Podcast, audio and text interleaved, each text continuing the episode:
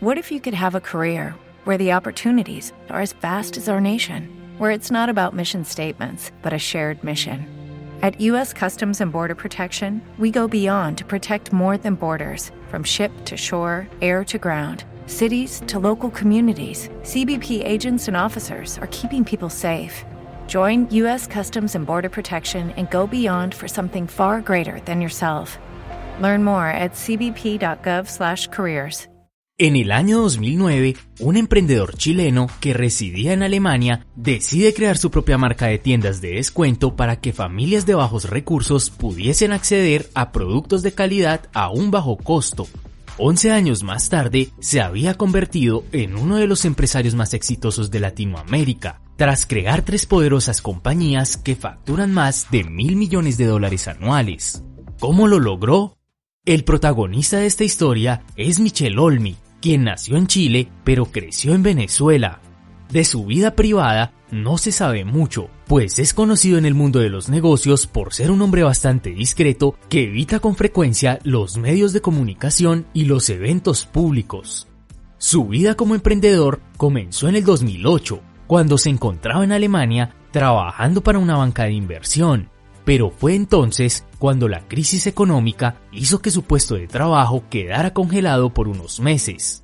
Al tener más tiempo libre, decidió enfocarse en pensar en ideas de negocio. Un día, al ver una revista que compartía el ranking de las personas más adineradas de Alemania, descubrió que Karl Albrecht, cofundador de la cadena de supermercados Aldi, y Dieter Scharsch, fundador de la cadena Lidl, eran los dos más ricos del país. Este hecho le hizo pensar que había una gran oportunidad en el negocio de las ventas retail y los supermercados, pero debía descubrir cuál era el secreto del éxito de ambas cadenas. Gracias a sus habilidades y conocimientos financieros, pudo realizar profundos estudios sobre estos mercados minoristas y su impacto en el territorio alemán, estas tiendas, que tuvieron mucho éxito en la posguerra, se caracterizaban por ofrecer precios mucho más bajos que las grandes marcas de supermercados, gracias a sus eficientes estrategias de logística y distribución. La forma en que operaban distaba mucho de las grandes superficies. Mientras estas contaban con un gran catálogo de productos y marcas, las tiendas de descuento duro optaban por un solo producto de cada tipo. Así podían comprarles un gran volumen a sus proveedores y obtener un descuento favorable que luego se vería reflejado en el precio para el consumidor final. Adicional a esto, las tiendas invertían muy poco en publicidad, no ofrecían parqueadero, únicamente recibían dinero en efectivo y ahorraban dinero en personal, omitiendo la contratación de acomodadores y empacadores. Con estos parámetros claros, Michelle sabía que este tipo de tiendas podrían tener una buena acogida en territorio latinoamericano. Sin embargo, debía encontrar un país para probar su teoría. Totalmente decidido, examinó la diferencia entre el costo de la canasta familiar básica y el salario mínimo de muchos países, y al final Colombia le pareció el mejor lugar para desarrollar su proyecto. El asunto era sencillo, al ser mayor la brecha entre ambos datos, Colombia era donde resultaba más rentable ofrecer una canasta básica a menor precio, pues tendría un gran mercado potencial para abarcar. Cuando llegamos a Colombia, el salario mínimo estaba en unos 500 mil pesos y una canasta por encima de los 90 mil pesos. Hicimos el análisis en casi todos los países de América Latina y vimos que en esa época Colombia tenía la diferencia más alta, lo otro que hicimos fue comprar en ciertos supermercados en Colombia y nos llevamos la tirilla para Alemania. Allá compramos lo mismo y en Alemania era incluso más barato que en Colombia. ¿Cómo era posible que una canasta básica fuera más barata en Alemania que en Colombia? Dijo Michel en una entrevista.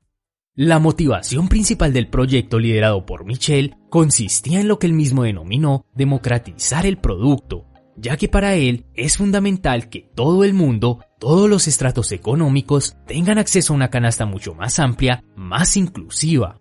Algo que lo sorprendió mucho es que, por ejemplo, productos como el aceite de oliva eran difíciles de adquirir en el país por sus altos costos, así que decidió enfocarse en poder brindar productos de alta calidad que normalmente el colombiano promedio no se podía permitir.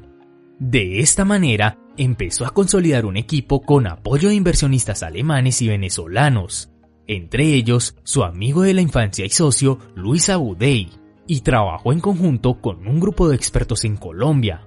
Michel también se puso en contacto con Dieter Brandes, un exalto ejecutivo de Aldi y asesor de muchos proyectos de tiendas de descuento duro en países como Turquía, Corea del Sur, Polonia y México.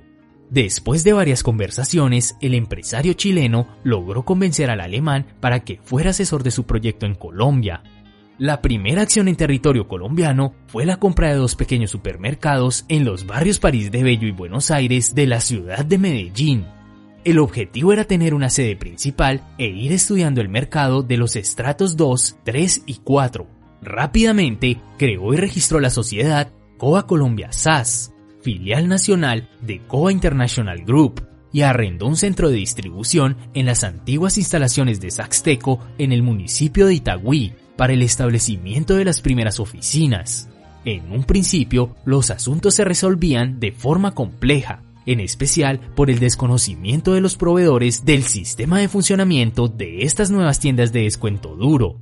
En efecto, sus características no eran las tradicionales. Las tiendas operaban en locales de 250 y 300 metros cuadrados. El gasto en publicidad y exhibición del producto era mínimo, los productos se ubicaban en estivas y las mismas cajas de distribución.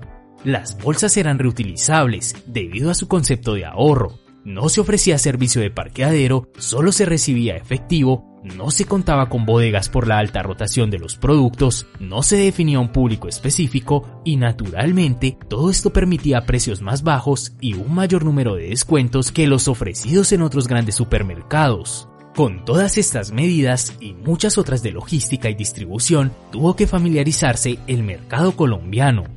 El 31 de octubre del 2009 se inauguró la primera tienda de Uno en el barrio San Pío de Itagüí, seguida rápidamente por la apertura de cinco tiendas más en distintos lugares de Medellín. A finales del 2010 ya se habían establecido 50 tiendas en Antioquia y para el año 2011 se inicia la incursión en el eje cafetero, construyendo un centro de distribuciones y estableciendo 10 tiendas nuevas. Para el año 2012 se da la aparición del primer rival comercial de tiendas de Uno. Se trataba de tiendas Sara, del grupo portugués Jerónimo Martins, los cuales se establecieron en el eje cafetero, siendo la segunda cadena de tiendas Hard Discount en llegar a Colombia.